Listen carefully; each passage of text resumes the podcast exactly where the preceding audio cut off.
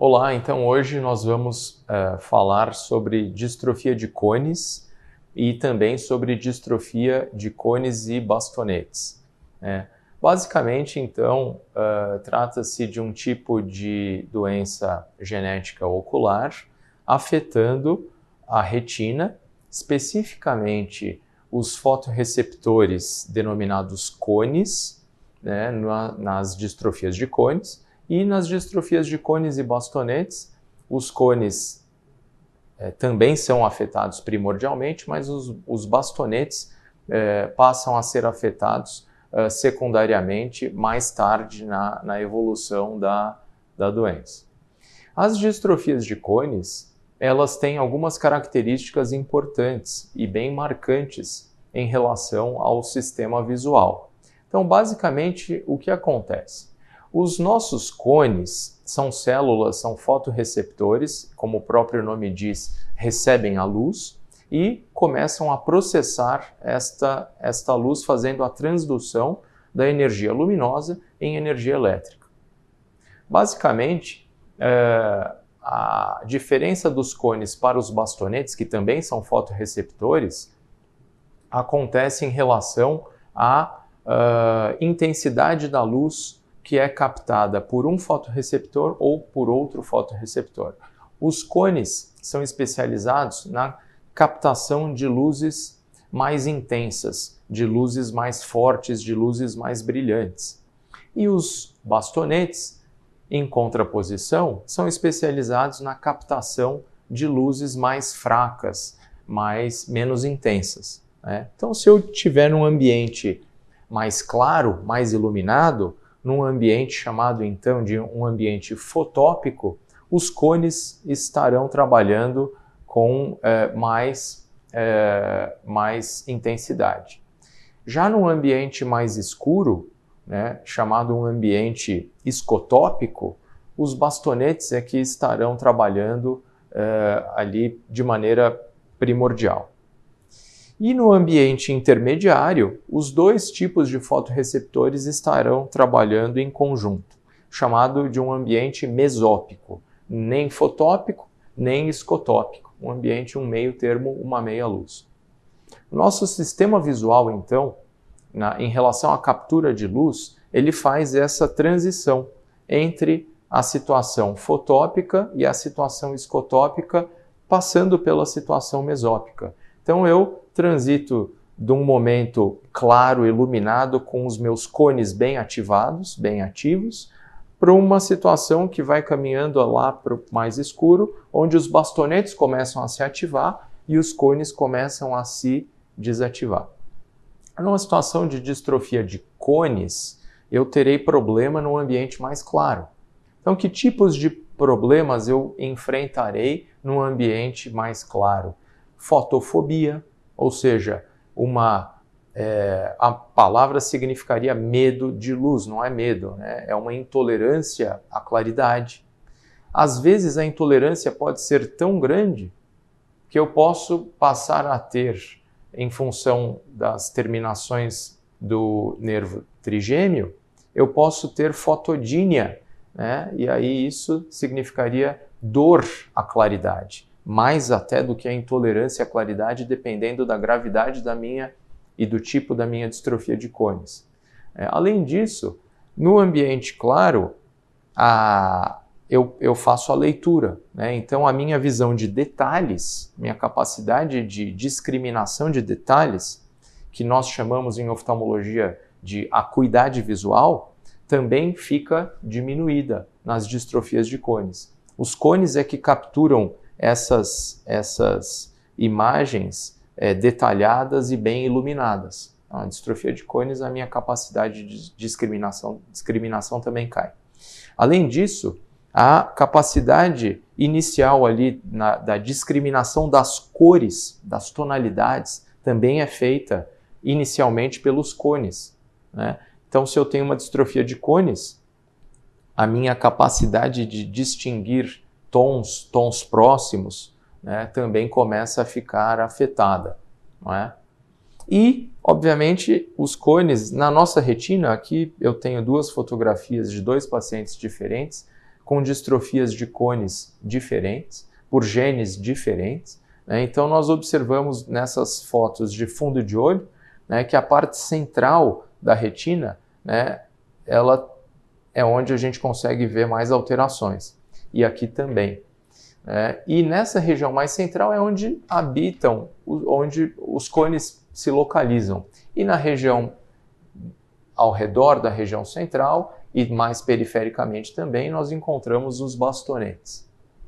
Então a visão central fica comprometida né, toda vez que eu tenho é, uma distrofia de cones. Né? Então, no nosso campo visual, né, campimetricamente falando, seria a parte central que estaria afetada. Ou seja, resumindo, eu tenho fotofobia ou fotodínia, mais do que a fotofobia, eu tenho baixa acuidade visual, eu tenho alteração na visão de cores e eu tenho um escotoma central, uma mancha é, na visão central, um borrão na visão central, né? É uma situação onde o paciente tem que muitas vezes uh, virar um pouquinho o olho para posicionar a retina mais lateral a, a essa região central para poder enxergar um pouco melhor. Então, muito comum na ectoscopia, ou seja, na, na, na visualização ali externa do, do paciente, né, uh, que ele tenha um pequeno desvio ali do olhar para nós. Então, quando a gente olha no olho do paciente com distrofia de cones, na realidade ele não olha no nosso olho. Parece que ele está olhando um pouquinho para o lado, né? E de fato, o olho dele está direcionado um pouquinho ou para o lado direito ou para o lado esquerdo, porque ele está desviando a, a, região afetada e colocando ali no centro da, da na, na, frente dele uma região da retina ao redor ali da, da região central, da região afetada em função da distrofia de cores. Um pequeno barulho, tecnologia é assim mesmo. Mas, então, continuando. A distrofia de cones ela tem essas características. E agora, como é que a gente pode então ajudar o paciente? Né? De que maneira é, nós podemos tratar o paciente que tem distrofia de cones? Então, é uma alteração genética. Eu teria que, para curar a doença, nós teríamos que tratar e é, fazer, por exemplo, uma terapia gênica e uh, inserir um gene correto, um gene sem mutações, para que aquela retina talvez voltasse, ou melhor, para que aquela retina passasse a funcionar sem alterações. Mas isso ainda não uh, está disponível. Existe terapia gênica? Existe terapia gênica para um tipo de distrofia, para o gene RPS65. Mas para os outros, para as outras dezenas de genes, para a esmagadora maioria das outras distrofias de cones, nós não temos ainda terapia gênica. Isso não significa que não exista tratamento. Isso não significa que nós não possamos fazer algo benéfico para o paciente. Né? Eh, nós não poderemos curar uma distrofia de cones em definitivo, mas o paciente pode melhorar substancialmente a sua qualidade uh, de visão e, por conseguinte, a sua qualidade de vida. Né? Então, uh, algumas medidas que nós podemos tomar para ajudar o paciente. A entrada da luz. Né? Então, nós estamos falando de cones, que são fotoreceptores. Fotoreceptores estes que, como o próprio nome diz, eles começam a entrar em trabalho, em atividade laboral na hora que a luz chega, na hora que a luz bate aqui. Então, na hora que a luz penetra, na hora que a luz chega aqui na retina, o fotoreceptor é obrigado a trabalhar. Só que é um fotoreceptor distrófico. Ele tem uma falha no, no, seu desempenho, uma falha na, no seu metabolismo, né? E toda aquela aquela cadeia, cascata de reações químicas do ciclo da visão, né, passa a ocorrer com alguns engasgos, com alguns problemas. Né? Então, uma reação química gera um produto, gera, gera também subprodutos. Muitas vezes esses subprodutos não conseguem ser metabolizados, podem ir se acumulando na retina. Então, aqui um caso de uma distrofia pelo gene ABCA4, esses pontinhos amarelos são, na realidade, acúmulos de subprodutos de lipofuscina na retina. Né? Então, uh, esse é um exemplo do que acontece numa retina distrófica é, disfuncionante. Né? Uh, além disso, então, ou melhor, em função disso, o manejo da luz. Se nós uh, selecionarmos a qualidade da luz que está penetrando na retina, escolhermos o tipo de luz que vai entrar, nós podemos dessa maneira tirar uma sobrecarga enorme destes cones. Né? Então, a luz branca ela é uma mistura de todas as cores do espectro da luz visível colorida. Né? Então, existe aquele experimento antigo de Isaac Newton, chamado disco de Newton, que no colégio as crianças é, às vezes fazem isso, pintam, por exemplo, um círculo branco, branco com todas as cores ali do, do arco-íris e colocam aquilo ali num, num eixo giratório e giram aquele disco colorido e cada vez mais rápido, de maneira que a gente consegue misturar essas cores. E a mistura de todas essas cores nos fornece a luz branca. Então, a luz branca ela tem todas as cores do espectro ali é, colorido da, da luz visível. E nós sabemos que a retina ela é especialmente mais afetada pelo espectro violeta azulado da luz visível. Né? Não estou falando do ultravioleta. Ultravioleta também é também é degenerativo para o olho, especialmente para o cristalino. Mas estou falando do espectro da luz visível, entrando já depois do ultravioleta, o violeta, depois o azul. Né? Então, estas duas cores da luz, elas exercem uma sobrecarga enorme no tecido retiniano. Então, o, a filtrar esta, esta, estes espectros da luz visível é, é um, uma forma de tratamento importante, de maneira que a gente tira a sobrecarga da, da retina e esse cone, esses cones funcionam sem a geração de tantos subprodutos assim e, portanto, com menos acúmulo de substâncias degenerativas no tecido, que acabam acelerando a destruição, a degeneração da retina, certo?